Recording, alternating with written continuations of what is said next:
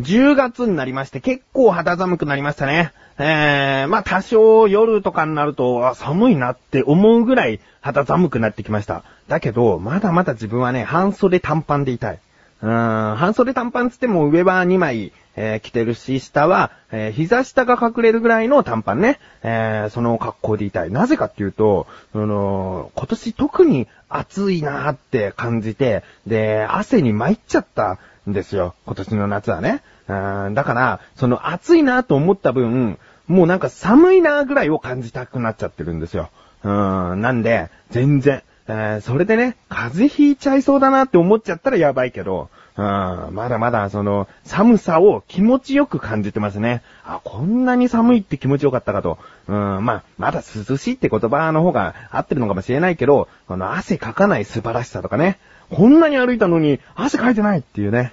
その喜びを今噛み締めてるわけですよ。ちょっとほら、あの、厚手のものとか、羽織るものもう一枚増やしたりすると、汗かいちゃうかもしれないでしょ？そこでまた暑さに苦しみたくない。うん。だから、まだ寒さを感じていきたいななんて思ってますね。えー、こういった季節の変わり目っていうのが一番体調崩しやすいなんて言いますからね。こういうバカが、その風邪をひいちゃうんですよね。また？また風邪ひいちゃうの？今年って思うんで、ちゃんとそこは気をつけていきたいなと思います。うん。ということで、えー、絶対風には気をつけたいと思ってるけど、やっぱり、その今の気候って気持ちいいなと思っている自分がお送りします。菊師匠のなだらか向上心。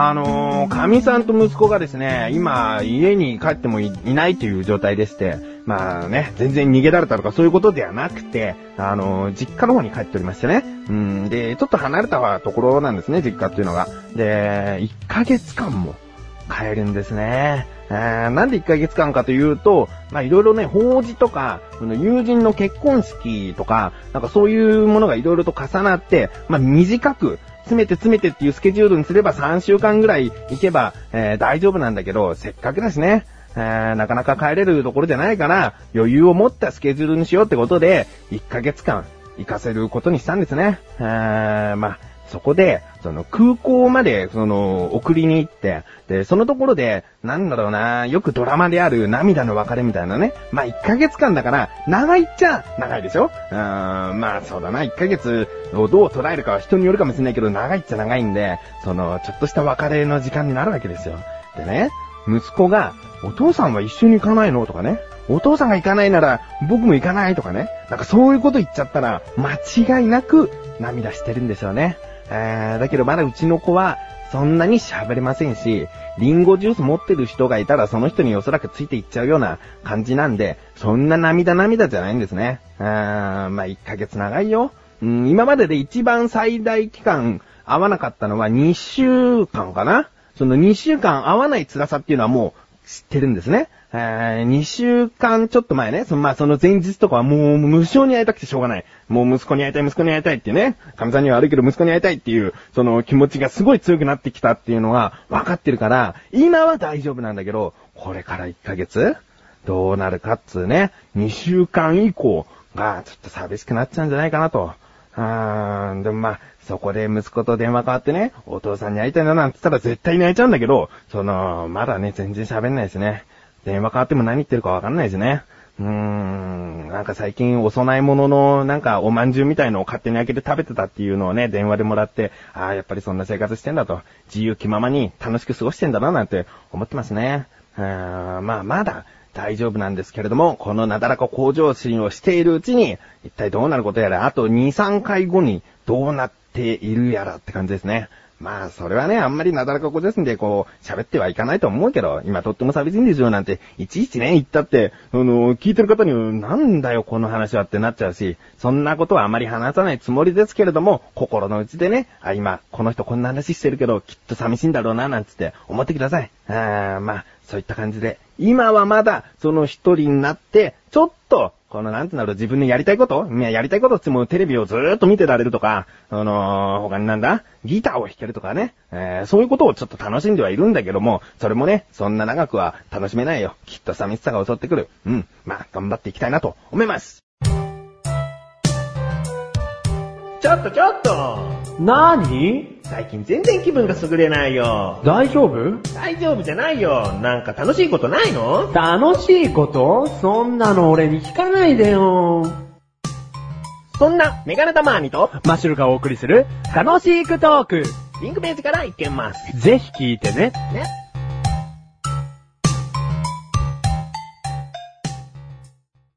さあ、コーナーに参ります。自力80%。このコーナーでは日常にある様々な疑問や質問に対して自分で調べ自分で解決していくコーナーでもあり、リスナーの方からのご相談やお悩み解決していくというコーナーです。今回もメールをいただいております。ありがとうございます。ラジオネーム、名探偵アカンさん。ですね。ありがとうございます。本文、どうも、頭脳は子供、見た目は大人、その名も名探偵アカンです。おー。あ、これ、頭脳は子供、見た目は大人っていうのは、あ、そうですね。えー、某有名アニメと同じですね。え、ちょっとひねってあったりとかしたらスルーしてはいけないので、大丈夫ですね。頭脳は子供、見た目は大人。あ、違うぜ、違うね。あの、見た目は子供、頭脳は大人でしょ？本家は。あら、もう、これはちょっと勉強をしていない大人っていうだけですね。えー、めだって赤さん、よろしくお願いしますね。続き、小学生が使ってるのを見て疑問に思いました。お、円を作図するコンパス。はい。方位磁石の別名、コンパス。はい。どちらもコンパスですが、なぜ同じ名称なんでしょうか？とんがった部分が共通点のようですが、点々点教えて翔さん。ということですね。ありがとうございます。いや、もうこれは頭脳が子供見た目は大人の名探偵アカンさんでもですね、あのー、みんな知っているというようなことではないんじゃないですか？うん、あの、自分も全然その、言われてみればなんで一緒って思いましたね。あコンパス。コンパスって言われて、どちらを思い浮かべますかね自分はね、方位磁石かな。うーん、自分は方位磁石の方を先に思い出しますね。あということで、今回の疑問です。円を作図するコンパスと方位磁石の別名コンパスはなぜ一緒の名前なの？ですね。調べてきました。ここからが答え。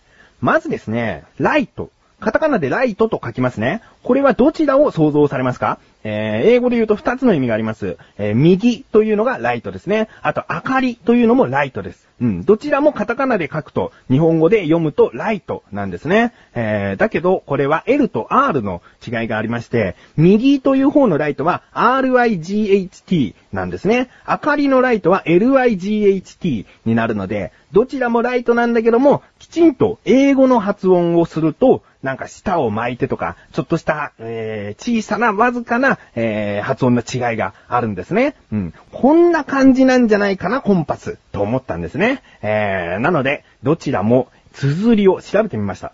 そしたらですね、えー、まず、円を作図するコンパスはですね、COMPASS なんですね、コンパス。そして方位磁石の別名の方がですね、COMPASS なんですね。えー、お気づきですかね同じなんですね。えー、同じ綴りでどちらもコンパスと。なので、英語で読む場合も、コンパスっていうのは、どちらも同じ発音で言っていいことになりますね。なのでこれは日本語ならではの一緒の読み方ということではなく、英語でも同じなんだよと。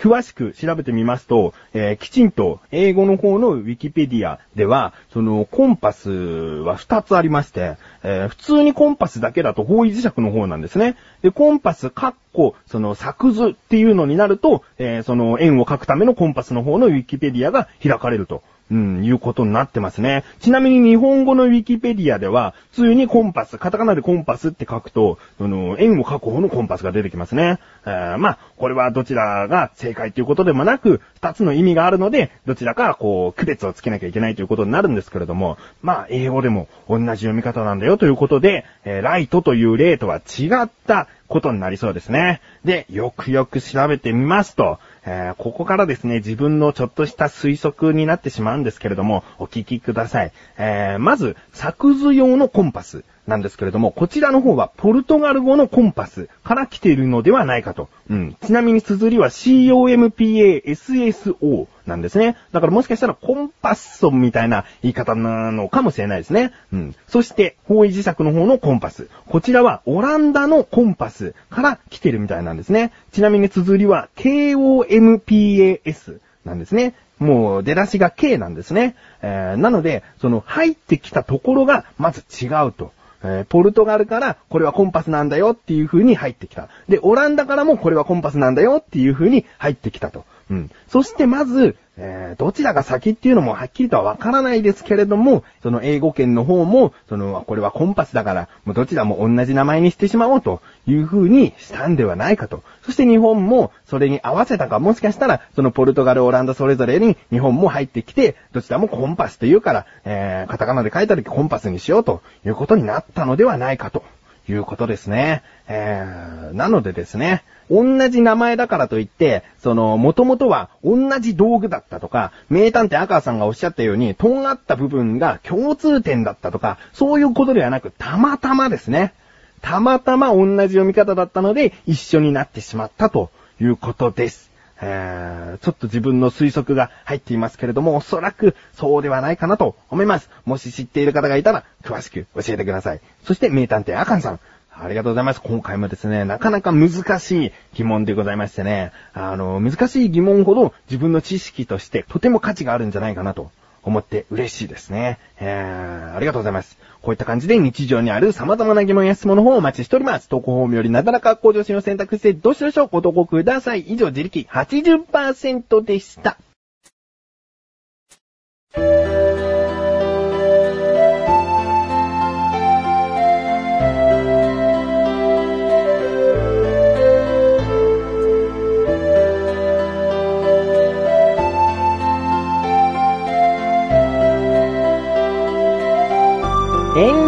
です。前回からお話ししているんですけれども、次回で200回なんですね。200回は今までのなだらか向上心をちょっと振り返ってみたいなっていうことを考えているんです。そこで今聞いている方のそのなだらか向上心、どこから聞かれているかは、えー、それぞれかと思いますけれども、印象に残っている回、別に過去を遡って調べていただかなくて結構です。もうふと思った時に、あ、この話してたよねぐらいの、えー、なんかこれ印象に残ってたよっていうぐらいのことを、そのメールでいただきたいなと思っております。それについて、この話印象に残っていますか？と、もしかしたら後日談もあるかもしれませんし、そこの辺をね、ちょっと広げていきたいなと思っております。メールの方お待ちしております。え、メールの送り方はですね、横断歩道のトップページから、え、メールボタンっていうのがあるので、そちらの方を押していただくと番組選択っていうのがあるので、ここでなだらか向上心を選択して、で、件名は何でも結構でございます。まあ、あの、印象に残った回みたいな、印象に残った話みたいなことを書いていただいて、本文の方に、そのね、第何回というのがもし分かったら、その第何回というのも書いていただいて送ってください。えー、よろしくお願いします。えー、今回は久々に後半の方余裕を持ってお話しすることができたんじゃないかなと思ってるんですね。うん、あの、普段なだらか向上心っていうのは頭の方で話長くなってしまいがちで、で、そうすると唯一のコーナーである自力80%というのを短くしざるを得ない。うーん、これはですね、その自力80%というのはこの番組において唯一メールをいただける機会が多いですから、そこを短くするっていうのはその、ちょっとね、良くないなと思っていたんです。思っていたけどなかなかできなくて今回ちょっと余裕を持てたかなと。えー、いう感じですね。で、次回の200回なんですけれども、おそらく、まあ、そう言っておきながら自力80%のコーナーはお休みになるかなと思うんですね。うん。だけど、200回についての先ほど言ったメールをいただければ、すべてお読みしたいなと思っております。うん、まあ、10通以上来てしまったら、その15分という中ではご紹介できない。まあ、できるけども、そのなんかさらっとお読みして終わりみたいになってしまうので、その時は考えます。まあ、10通も来ないと思います。うん。で、次次回の201回。ね、こんな話しても、まだしょうがないんですけれども、その、話すことを大体決めているので、おそらくまた自力80%のコーナーはお休みする形になるかなと思います。うん。あの、よろしくお願いします。ということで、なだらか向上心は毎週水曜日更新です。それではまた次回、お相手は菊池翔でした。メガネたまーにでもあるんだよ。お疲れ様でーす。